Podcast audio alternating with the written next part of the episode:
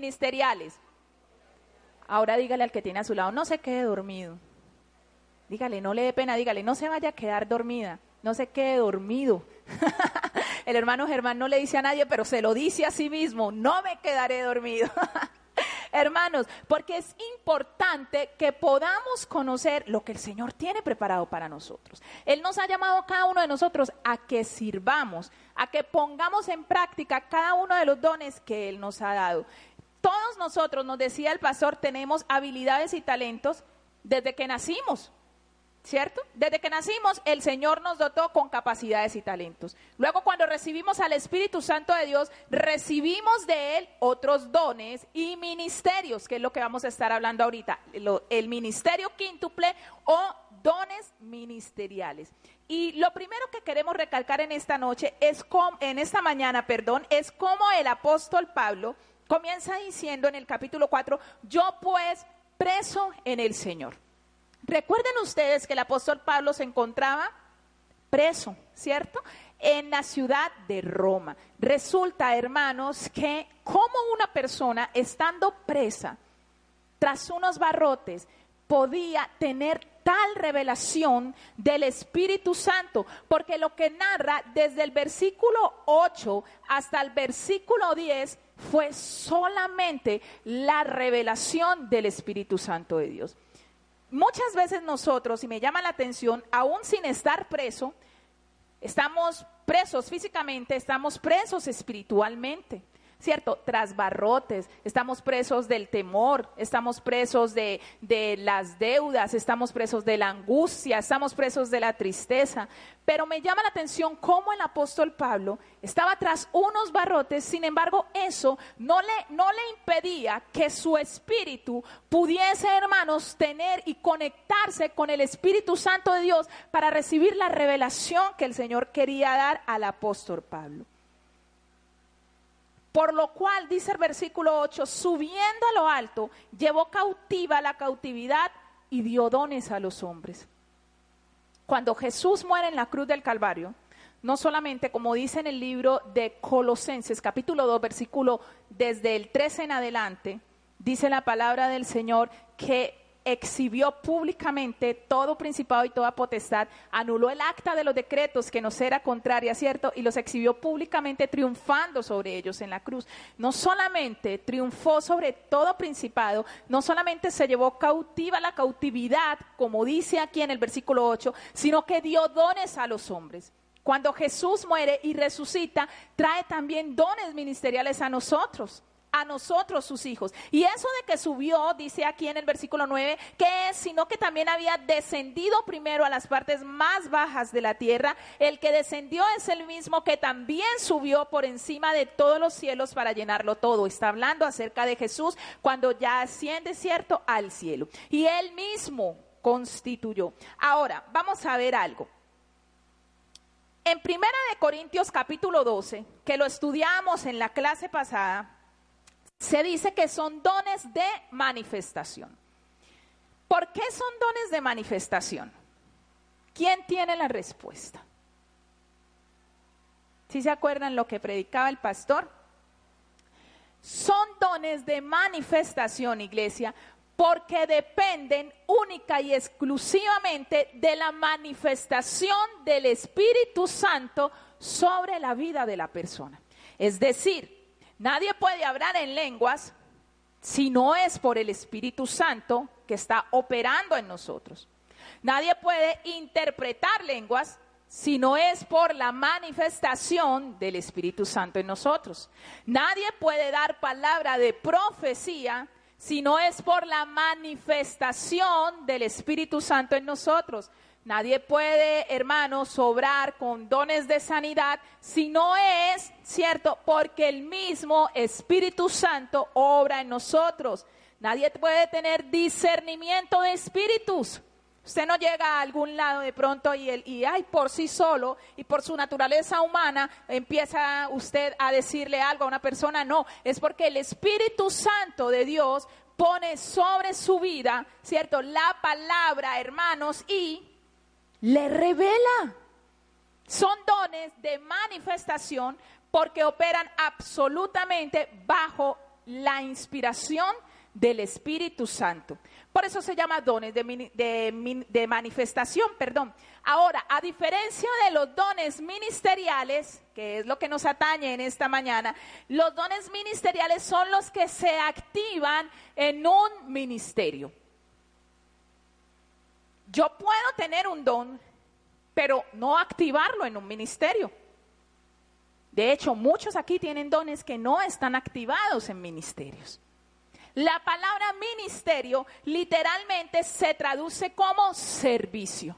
Mire qué bonito esto. Estudiando esta palabra, wow, me sorprendía cómo el Señor realmente nos, ya, nos ha llamado a nosotros con el único propósito de que sirvamos. Eso es lo único que el Señor quiere, que usted y yo sirvamos en su casa. Usted puede ser la persona más dotada y con mayor capacidad con mayores habilidades. Pero si usted no pone esos dones, esos talentos y esas capacidades al servicio de la casa del Señor, usted no tiene un ministerio. Solamente aquellas personas que activan los dones que Dios les ha dado y los ponen al servicio de la casa del Señor son las que ejercen un ministerio. Quiero que esto quede muy claro, porque confundimos mucho lo que son los dones de manifestación con los dones eh, de ministerio o con los dones operacionales. Y es una gran diferencia, hermanos, entre cada uno de ellos. Y mantenemos también muchas veces diciendo, ay, no, es que ese muchacho es de ministerio. Ay, no, es que este otro sí tiene ministerio, porque tiene dones. Pero los dones no hacen referencia a que una persona tenga ministerio. Solamente cuando son activados. ¿Y qué es activados? Puestos al servicio. Servicio de la casa de Dios. Del lugar donde te congregas. Porque lo leíamos en el versículo 12. Son para la edificación del cuerpo de Cristo. Por eso nos tenemos que congregar. Porque necesitamos, hermanos, Necesitamos crecer juntos a la medida del varón perfecto. Ahora eso no lo vamos a lograr ahorita. De hecho, nadie, ninguno incluso de aquellos apóstoles o grandes evangelistas han llegado a esta estatura. Solamente podremos llegar a esa estatura en el momento en que seamos transformados en nuestros cuerpos eh, corruptibles a cuerpos incorruptibles. Pero debemos trabajar por ellos, iglesia. Entonces, una persona que tiene ministerio es aquella que ha puesto sus dones y talentos al servicio de la casa del Señor. Amén. Es decir, un pastor solo es pastor mientras esté pastoreando una iglesia. Una persona no puede decir yo soy pastor si no tiene una iglesia que está pastoreando. ¿Me estoy haciendo entender? Porque muchos hoy día se hacen llamar pastores. Pueden tener un llamado pastoral. Mira la diferencia. Pero si no tiene una iglesia que esté pastoreando, no es un pastor. Porque no tiene un rebaño que pastorea. Un profeta no es profeta si no ejerce su ministerio. ¿En dónde? En la iglesia donde Dios le ha puesto. Claro está, ¿cierto? Porque aún todos estos ministerios se deben en sujeción al Señor. Todos operan dentro de una iglesia, excepto el evangelista, que lo vamos a estar viendo más adelante. Porque el evangelista va de un lugar en lugar llevando la palabra del Señor, ¿cierto? Pero, hermanos, uno no puede decir, yo soy apóstol, si usted no cumple, hermanos, poniendo sus dones o el ministerio apostólico que Dios le ha dado al servicio de la casa del Señor. Porque muchos se llenan la boca diciendo es que yo soy pastor, yo soy profeta, yo soy evangelista, yo soy maestro, pero no ponen sus dones y servicios en la casa del Señor. Solo si tú pones tu talento y tu don al servicio de la casa del Señor, estás ejerciendo tu ministerio. Amén. ¿Está claro? Avancemos entonces. Ahora, el mismo Espíritu Santo a través de esta clase va a irle revelando a usted lo que tiene que revelarle.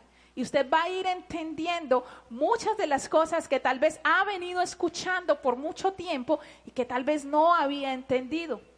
Hoy día, hermanos, muchos se dejan llevar por títulos.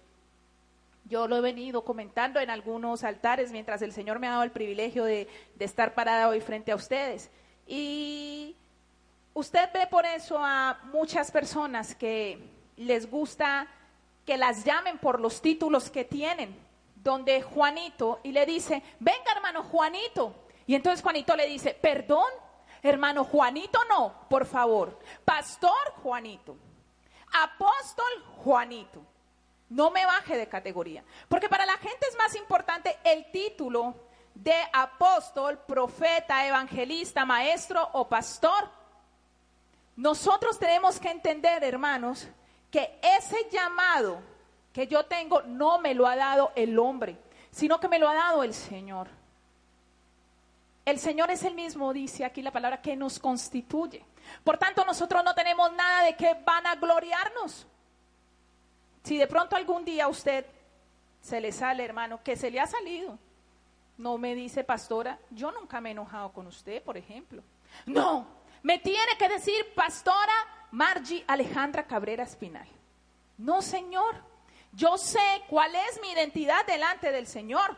Yo sé el cargo que Dios me ha dado. Yo no tengo por qué estar diciendo, me tienes que decir, pastora, como muchas otras personas que sí lo hemos escuchado, que hasta se enojan cuando no les llaman por el ministerio que Dios les ha entregado. Eso no es lo que nos compete a nosotros, iglesia, en esta mañana. Y usted tiene que entenderlo de la misma forma. Si Dios te ha llamado a tomar un liderazgo, si no te dicen líder, no pasa nada. Tú sabes tu posición delante del Señor. Tú sabes tu identidad delante del Señor. Tú sabes lo que Dios te ha dado. No vamos a estar peleando por títulos porque me dijeron apóstol o no me dijeron apóstol o me dijeron profeta y no me dijeron profeta. Ahora, vamos entonces a entrar en contexto. En el versículo 11 del capítulo 4, vamos a leer cómo dice la palabra. Y él mismo, ¿qué dice? Constituyó. Otra vez, y él mismo Constituir, hermanos, es dar una determinada calidad o condición a una persona.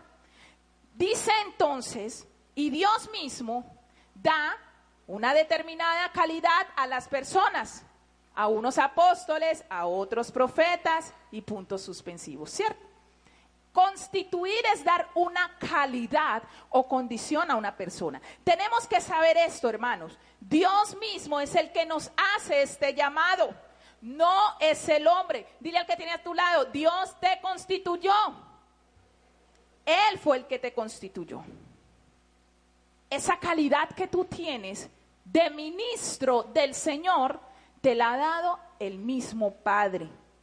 Para que nosotros los cristianos, los seguidores, imitadores de Cristo, podamos poner esos dones al servicio de su casa. Para nosotros debe ser más importante, hermanos, el profesionalizarnos en los asuntos celestiales. Es decir, no tengo nada en contra de las profesiones. Bien, usted y yo sabemos que el Señor nos ha regalado tanto al pastor como a mí títulos profesionales universitarios. Pero no hay nada más importante para un cristiano que capacitarse, iglesia, en los asuntos ministeriales. Si usted es un ministro en la casa de Dios, usted debería estar en este momento capacitándose en lo ministerial. Cada que el pastor cita a una reunión de crecer o de ADN, es ahí donde crecemos y conocemos más de lo que el Señor quiere traer a nosotros como iglesia. Las licenciaturas en teología, los diplomados, los doctorados en teología, es lo que usted y yo debemos aplicar, iglesia. Eso es lo realmente importante, que usted estudie y se prepare en las cosas del ministerio. Si usted es una persona que es de ministerio, Usted debe prepararse en las cosas ministeriales. Estoy hablando con aquellos que aman el ministerio, Y cuando yo estoy diciendo aquellos que aman el ministerio, traduce aquellos que aman el servicio, ¿cierto? Está bien claro. Servicio. Por eso en nuestra iglesia no se llaman líderes, porque nosotros somos servidores, puestos al servicio de Dios, pero también, hermanos, del que tiene a su lado. Dígale al que tiene a su lado, yo estoy puesta a tu servicio. Ahora dígale al que tiene al otro lado, yo estoy puesto a su servicio.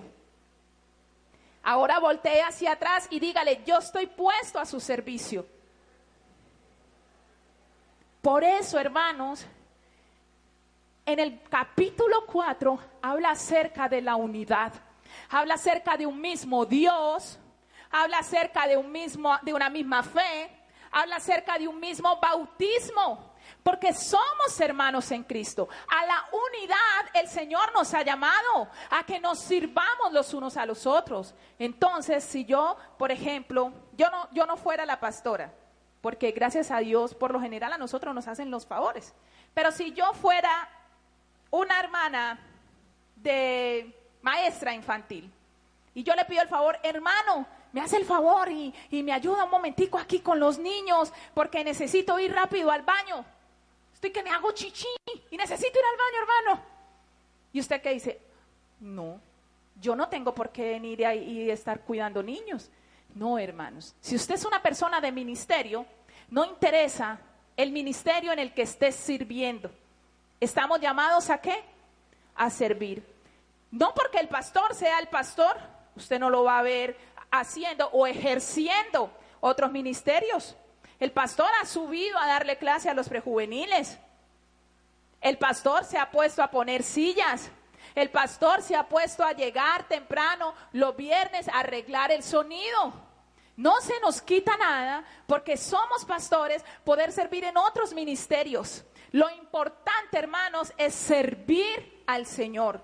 No importa lo que hagas. Si tu, ministerio es el de dar abrazos, hágalo bien. Más adelante vamos a estar estudiando eso. Hay muchos ministerios en las iglesias, ¿cierto? Los cinco ministerios que da la palabra son los que estamos estudiando esta mañana. Pero el hombre ha inventado ministerios y no está mal. A fin, hermanos, de que la iglesia sea perfeccionada y edificada. En esta iglesia, por ejemplo, no sé si usted sabe, hay un ministerio que se llama el Ministerio Andrés. ¿Sí lo sabía? O un altar que se llama el altar Andrés. El servidor es el hermano Germán. Levante la mano, hermano Germán. ¿Pero por qué Andrés? No porque su pastor se llame Carlos Andrés, no, señor. Andrés era un discípulo de Jesús, ¿cierto? ¿Y qué hacía Andrés? Yo escuché por ahí, ¿qué, qué hacía? Amén. Llevaba, iba y buscaba las almas para que fueran a escuchar la palabra que Jesús quería darles. Ese es el ministerio Andrés. Y el hermano Germán es el servidor del ministerio Andrés de esta iglesia. Y si tenemos que invitar, inventarnos, hermano, cualquier otro ministerio para que usted sirva en la casa de Dios altar, lo vamos a hacer, porque nuestro único objetivo como pastores es que cada uno de ustedes que está aquí sentado recibiendo esta palabra delante de parte de Dios sea un ministro en la casa del Señor, sea llamado a servir en la casa del Señor. Así que si nos tendremos que inventar el altar de abrazos, el altar de besos, el altar de, de saludo, lo vamos a hacer para que usted pueda servir. Yo, por ejemplo, sería la servidora del altar de abrazos. Me encanta dar abrazos. Y usted no sabe, hermanos, lo que se siente cuando alguien te corresponde ese abrazo y te abraza que me quieren partir los huesos. Eso es una bendición, hermanos, porque somos hermanos en Cristo y hemos sido llamados a servir. Amén. Continuemos. Lo que Dios te ha dado, ese don, ese talento, esa habilidad que Dios te ha dado, tómate ahí un segundo donde estás y cierra tus ojos. Y vas a pensar en ese don o en esos dones. Piense ahí en los dones que tenga usted.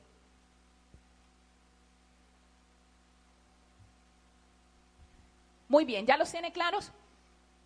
Si no los tiene claros, vamos a estar trabajando más adelante un taller para que usted pueda de pronto enfocarse un poquito más en los dones y ministerios, porque a veces, hermanos, nosotros creemos, voy a poner el ejemplo más coloquial, que cantamos. Y, uy, no, es que yo canto muy bonito y me voy a unir al ministerio de alabanza o al altar de alabanza, como lo llamamos en nuestra iglesia.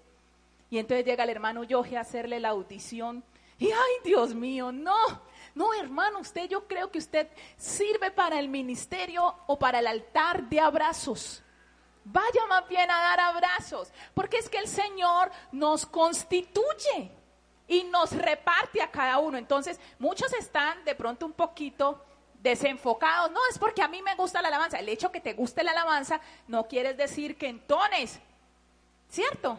El Señor a cada uno le da como quiere. El hecho de que te guste, hermanos, eh, enseñar o, predicar o te apasione muchas veces las almas, tal vez ese no sea el llamado que el Señor te haya hecho, sino tal vez un llamado misionero.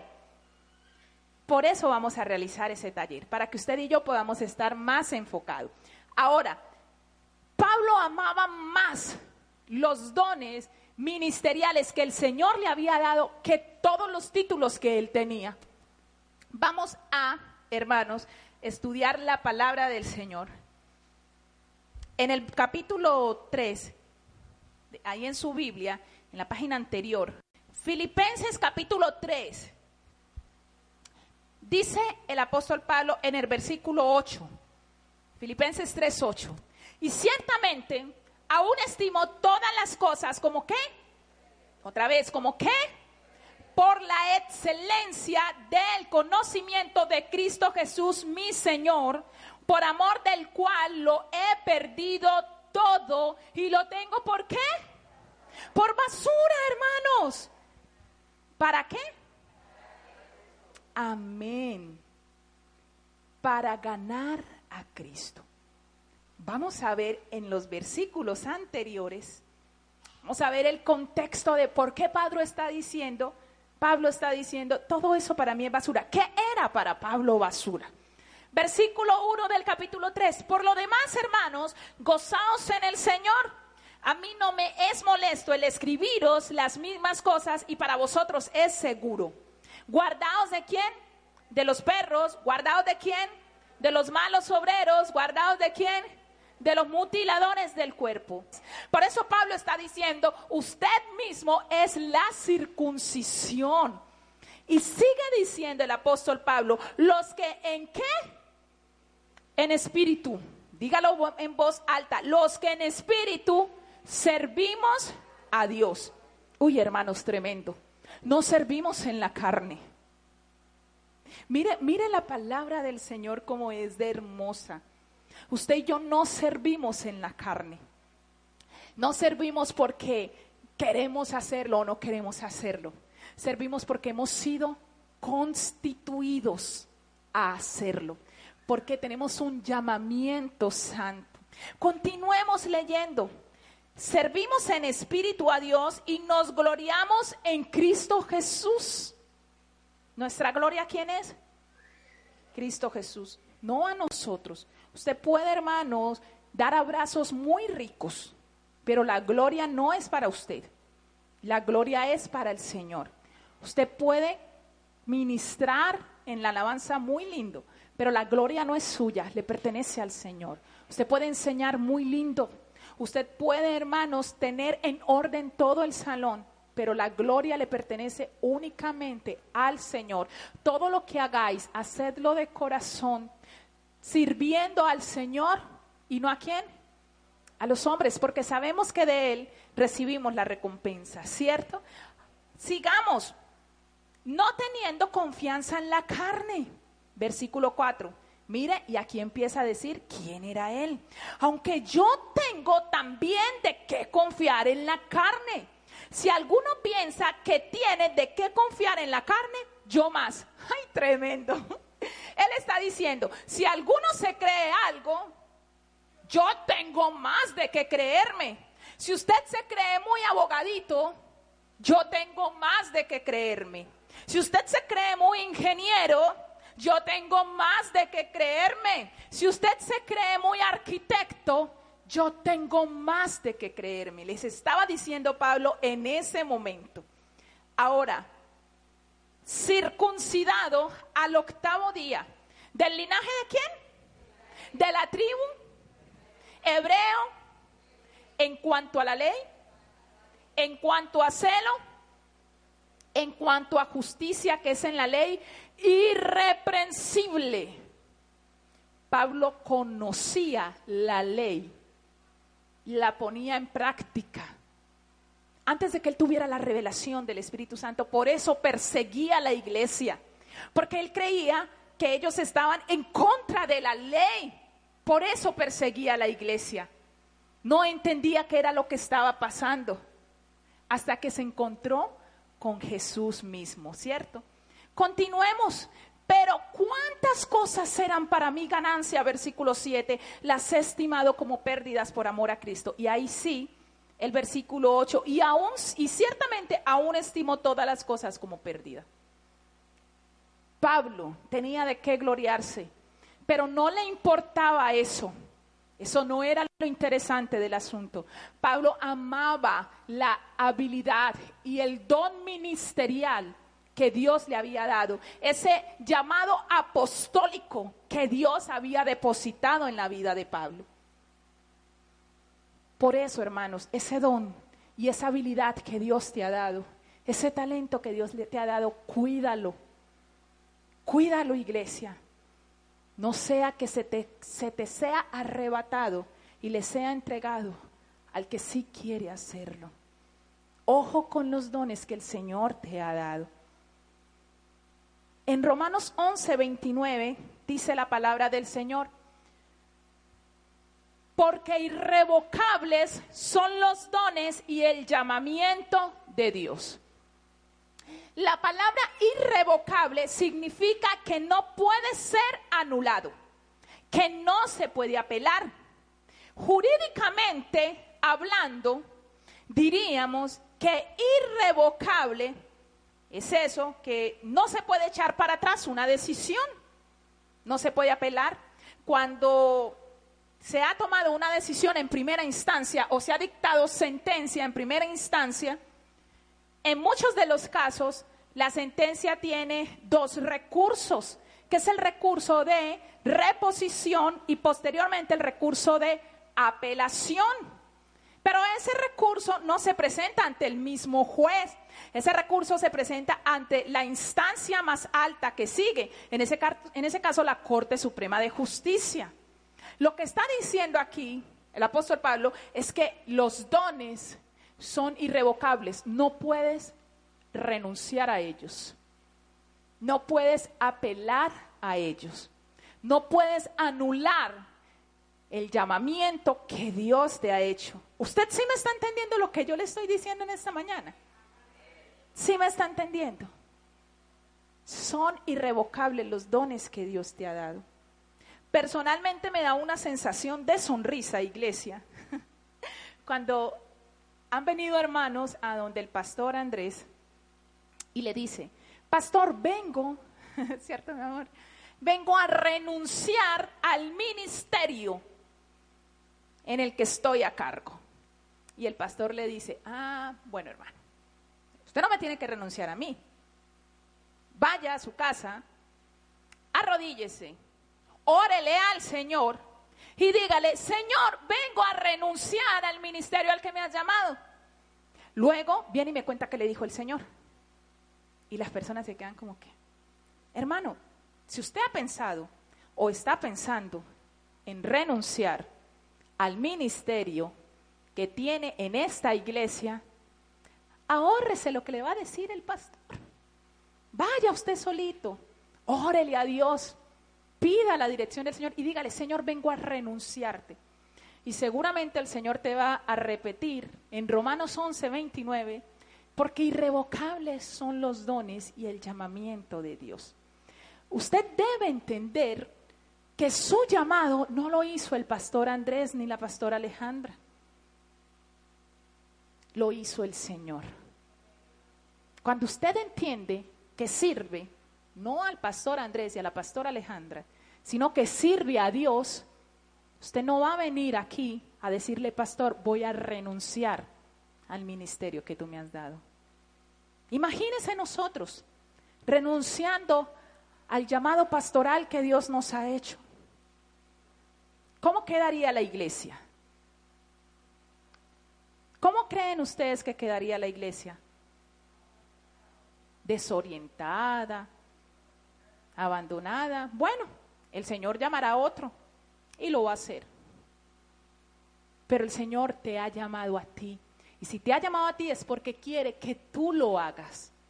Hay otros que lo pueden hacer. Pero el Señor le plació escogerte a ti para que tú lo hagas. Así que, hermanos, cuando usted sirva al Señor, recuerde que el que te llamó es el Señor y no el pastor. Usted no tiene que quedar bien con el pastor. Nosotros los amamos a ustedes mucho, aun cuando nos hacen llorar, aun cuando me sacan todas estas canas que tengo acá, que ya se me están viendo. Los amamos, ¿cierto, pastor? Pero, hermanos, su llamamiento se lo hizo el Señor, no se lo hemos hecho nosotros. Así que grábese bien Romanos 11, 29, para que pueda, hermanos, entenderlo. Continuemos. Él mismo constituyó a unos apóstoles. Estos ministerios los está diciendo el Señor a la iglesia. En este caso estamos hablando, estamos en el libro de Efesios, ustedes saben que el apóstol Pablo, cuando escribía sus cartas, las escribía a una iglesia en particular, ¿cierto? ¿A quién le estaba hablando aquí? ¿A la iglesia de qué? De Éfeso, sí, a los Efesios, a la iglesia de Éfeso. Pero no porque Pablo le estuviera hablando a la iglesia de Efesios quiere decir que esto no es para nosotros, la iglesia de Cristo. Claro que lo es.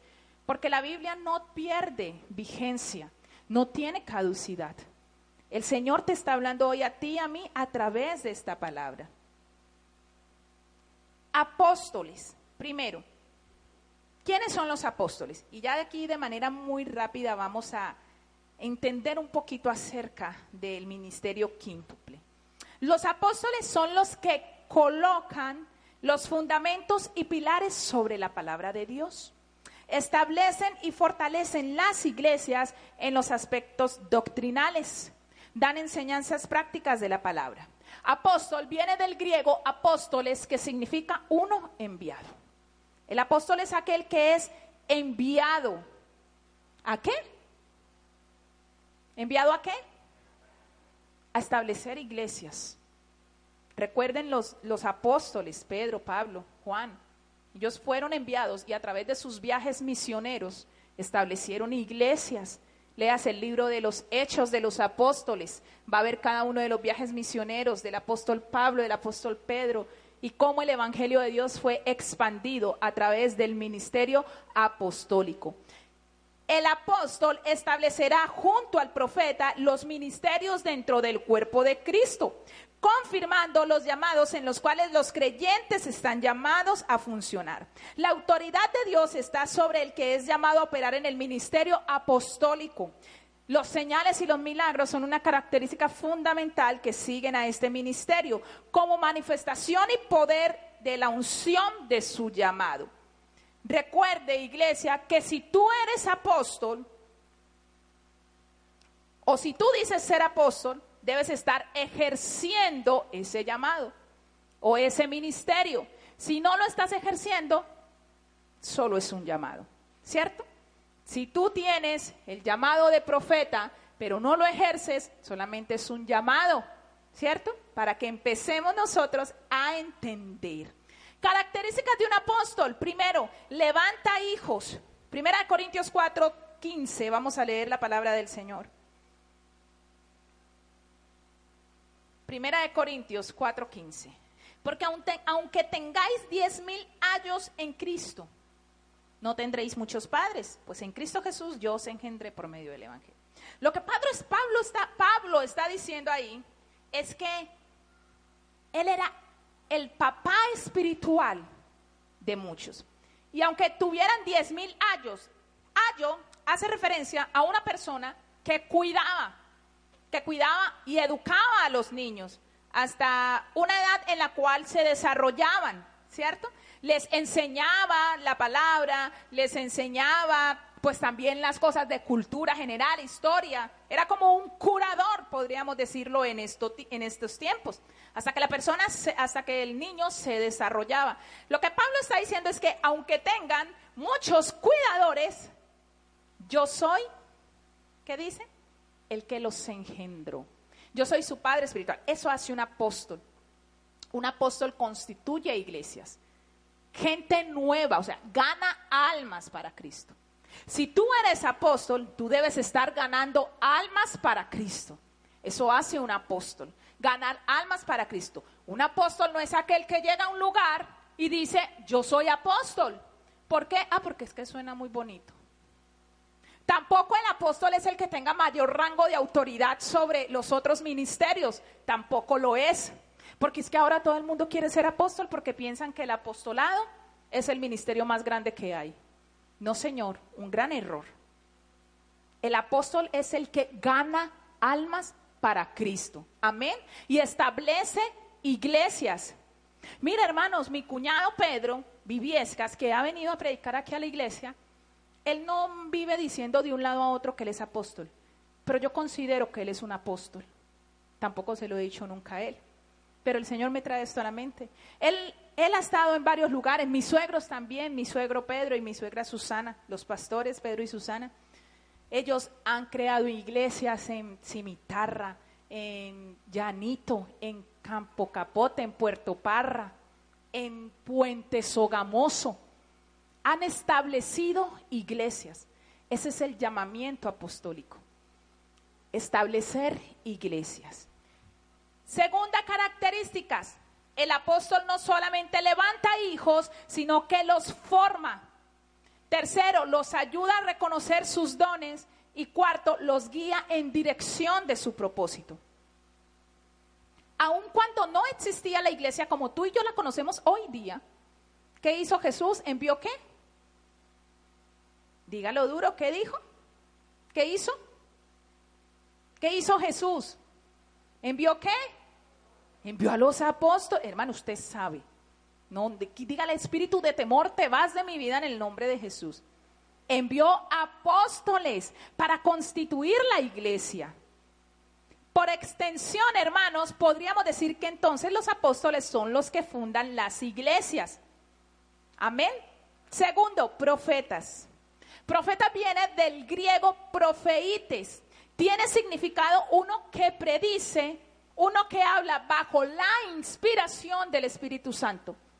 El profeta no es el que habla de acuerdo a su emoción, de acuerdo a su conocimiento. Ay, porque hay muchas personas, hermanos, que dicen que son profetas, pero entonces averiguan aquí, venga, este, este hermano que, que, está pasando por eso y por eso. Ah, sí, ah, bueno, y después, hermano, te profetizo, tra. Hermanos, si usted ha recibido una profecía, dice la palabra del Señor que la profecía Wilmer debe ser confirmada en boca de dos o tres. Así que no trague entero. Ahora, no ande buscando profecía de aquí para allá. El pastor y yo no es que vayamos en contra de la profecía, creemos en la profecía. Escúcheme bien lo que le estoy diciendo. Creemos en la profecía. Creemos en toda la palabra de Dios que es inspirada bajo el Espíritu Santo. Y si la palabra de Dios dice que la profecía o hay un llamado profético, nosotros creemos en ese llamado profético. Pero no creemos en aquellos que andan de aquí para allá dando profecía porque sí y porque no. Y tampoco nos gusta que usted, iglesia, ande de un lado a otro buscando profecías. No lo haga. ¿Cuántos trajeron sus Biblias? Cójala en su mano y diga, esta es la palabra de Dios. Y en mis manos tengo la palabra profética más segura. Usted no tiene, ay, es que me voy para el Congreso de, No voy a nombrar aquí ninguna, nada para no herir susceptibilidades, iglesia. Pero me voy para el Congreso en la ciudad de Bogotá, porque va a venir el profeta tal y me voy a ir a correr porque Dios me va a dar una profecía. Ay, hermano, ahórrese los pasajes, vaya, métase a su cuarto, ayune, ore, vigile, esté en tiempo de comunión con el Señor y va a ver cómo la palabra le va a ser revelada. Facilita. Eso es lo que usted y yo tenemos que hacer. Ahora que hay profetas, sí los hay. Y los hay en las iglesias, sí los hay. Claro que sí los hay. No estoy diciendo que no, sí los hay. Pero cuando usted le dan una profecía, confírmela en boca de dos o tres. Pastor, es que mañana te vas para las naciones. Y el trabajo, y lo que yo hago aquí, ¿qué va a pasar? No sé, pero mañana te vas para... Hermanos, Dios a nosotros nos ha dado profecía de ir a las naciones y nos lo ha confirmado, hermanos, en boca no de dos y tres, nos lo ha confirmado en boca de cinco y seis. Pero le voy a decir algo, es en el tiempo de Él. Yo no sé si es cuando tengamos 50 años y estemos jubilados. Lo que sí sé es que Él no lo prometió y Él lo va a cumplir, pero en el tiempo del Señor. Yo no tengo que estar corriendo, iglesia, yéndome a buscar un lado a otro. Yo creo en lo que Él me ha dado. El, viernes en el altar de milagros, el, hermano Oscar, voy a decir el pastor Oscar, amén. Oscar David.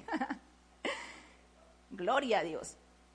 Hablaba que los viernes, los servidores de esta iglesia, Dios les está usando, hermanos, en un nuevo nivel para traer palabra, a este lugar, palabra que viene de parte del Señor. Y el viernes el hermano Steven compartía la palabra del Señor y nos llevaba a buscar en nuestra Biblia el libro de Josué, capítulo 21, versículo 43. Y cuando yo voy a la palabra del Señor, oh sorpresa, tengo esta Biblia viejita aquí mía, que me la, me la restauró el hermano Adrián, porque esta Biblia tiene los años de Matusalén y ya la pasa estaba toda maluquita y el hermano Adrián me la restauró. Gracias, hermano Adrián. Y cuando yo veo mi Biblia, mire, está aquí todo esto subrayado en rosado. Pero aquí al lado tengo apuntado noviembre 30 del 2013.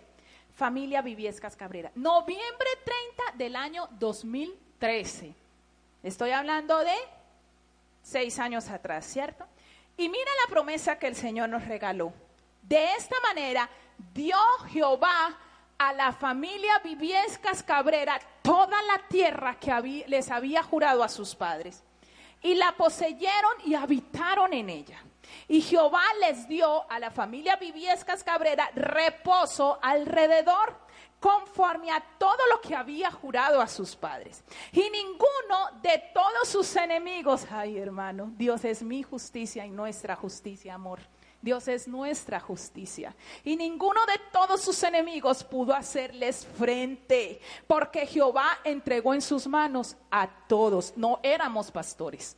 En el 2013 no éramos aún pastores. Y dice el versículo 45, no faltó palabra de todas las buenas promesas que, que Jehová había hecho a la casa Viviescas Cabrera. Y todo se cumplió. Esta es la palabra profética más segura que yo tengo, iglesia. No vino un profeta y no la dio. No lo hizo, no la regaló el Señor directamente del cielo para nosotros. Eso es lo que usted tiene que buscar. Las profecías que Él ha dado aquí en su palabra para usted. Pegarse a ella y todo se cumplió.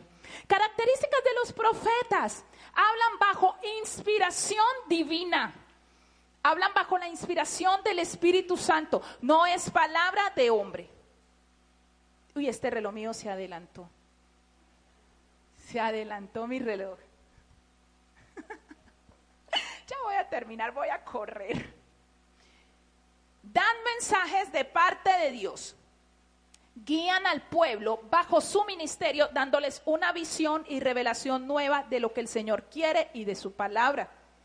El profeta, hermano, representa a Dios y se constituye en su voz. El profeta exhorta, reprende y edifica. Cuando usted le dan una palabra profética, siempre va a traer exhortación, restauración y edificación a su vida. Ay, pero nos gusta escuchar solo las palabras proféticas del Señor te va a regalar la última camioneta del año. ¿Cierto? Esa es la que le gusta escuchar a usted, pero no le gusta escuchar la palabra profética que te dice, hermano, te exhorto a que te levantes y seas valiente, a que sirvas en la casa del Señor. Ay, no, esa no es para mí. Esas se equivocaron. La mía es la de la camioneta.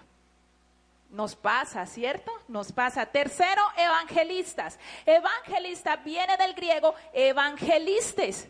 Es aquel que trae a través del mensaje de salvación buenas nuevas.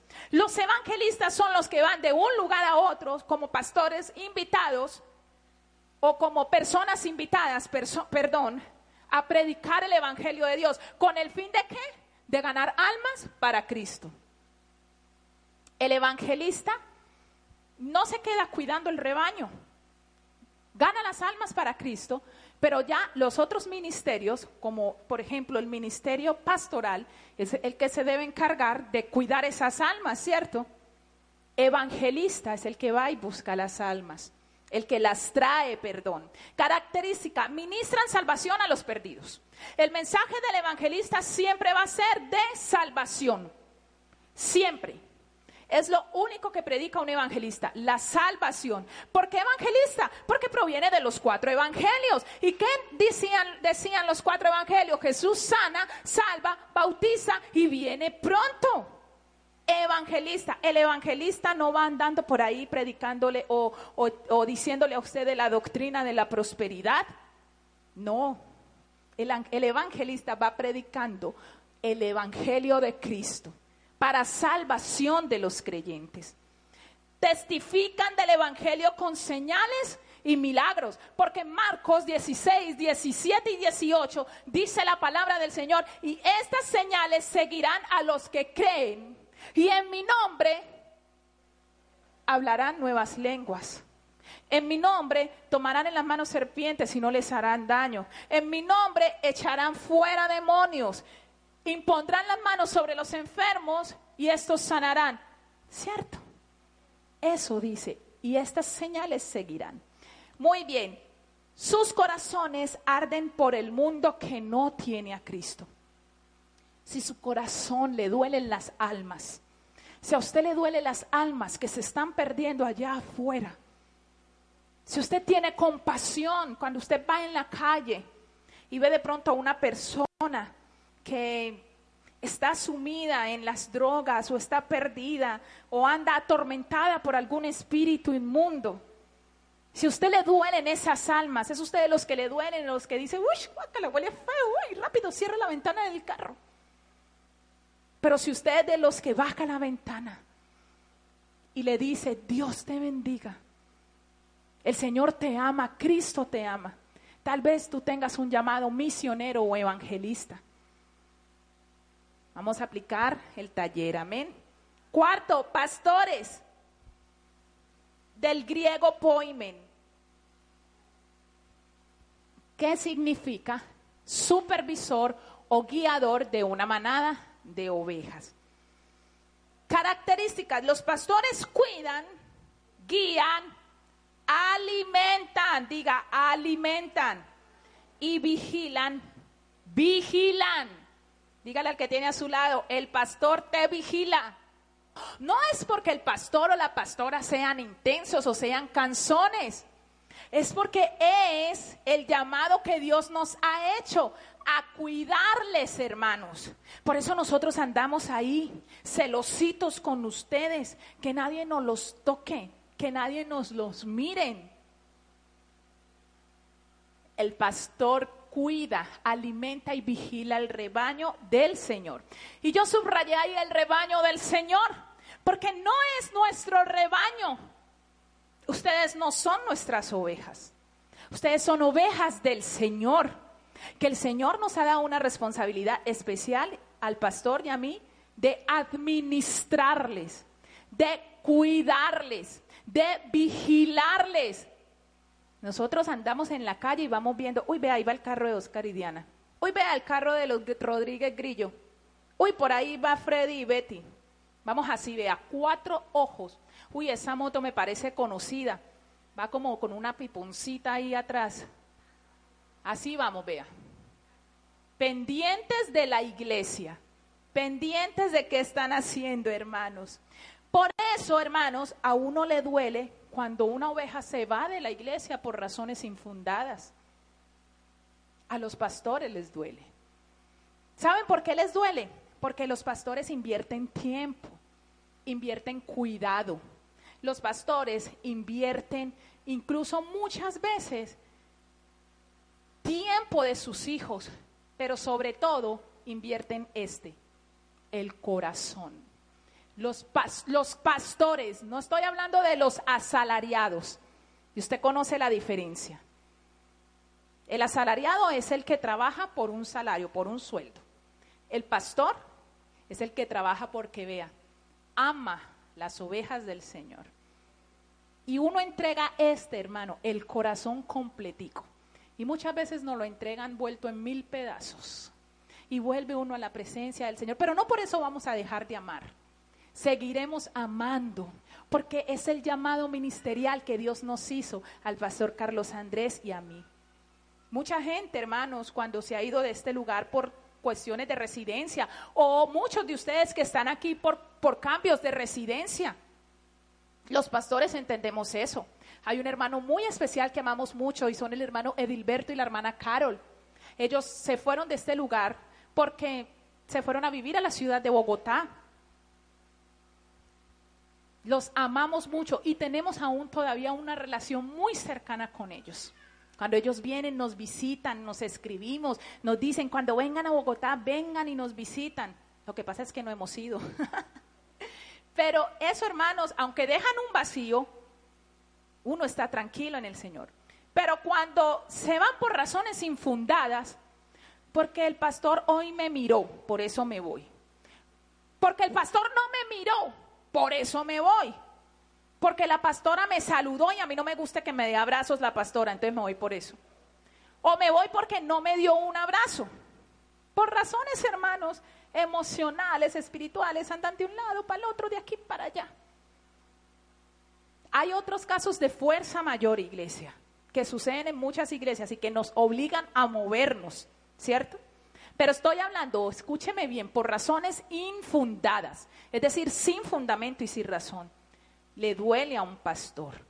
Porque tal vez usted no sabe, pero cuando usted tal vez esté llamando al pastor o a la pastora, tal vez ellos están dejando de hacer muchas cosas por atenderle a usted. Y es tiempo, es nuestro tiempo. No nos quejamos, amamos lo que hacemos. Lo amamos, es el ministerio que Dios nos ha dado. Pero la iglesia debe aprender a amar más a sus pastores. Y hablo de la iglesia en general, no estoy hablando de la iglesia altar. La iglesia en general, la iglesia universal, debe aprender a amar más a los pastores, a amarles, a cuidarles también. Segunda característica, están en contacto directo y personal en una relación de amor con el pueblo de Dios. Uno de los pilares fundamentales de nuestra iglesia, ¿cuál es? El amor. La, restauración familiar es la visión. La restauración familiar es la visión. Pero el Señor nos ha entregado algunos eh, pilares fundamentales que son el servicio, el amor, la legalidad esos son algunos de los, de los valores fundamentales en esta iglesia. El amor. Usted en esta iglesia, desde que usted entra hasta que usted sale, va a recibir un abrazo. Va a estar escuchando todo el altar. Salúdense unos con otros. Usted dirá, esa iglesia sí es saludable. Se saluda uno como diez veces mínimo en cada altar, ¿sí o no? Salude al que tiene a su lado, hermanos. Salúdenlo. se ven muy lindos cuando se saludan, iglesia. Esta es una iglesia llena de amor. Cuando tú faltas, nos haces mucha falta. Cuando te vas a tus vacaciones, nos haces mucha falta, aunque nos gozamos que puedas salir a tus vacaciones. Cuando te enfermas, oramos por ti. Oramos por ti porque nos dueles. Ese es el ministerio pastoral. Y por último, hermanos, maestros, invito al hermano Yoje y al altar de alabanza que me acompañen ya por aquí. El quinto don ministerial es el maestro.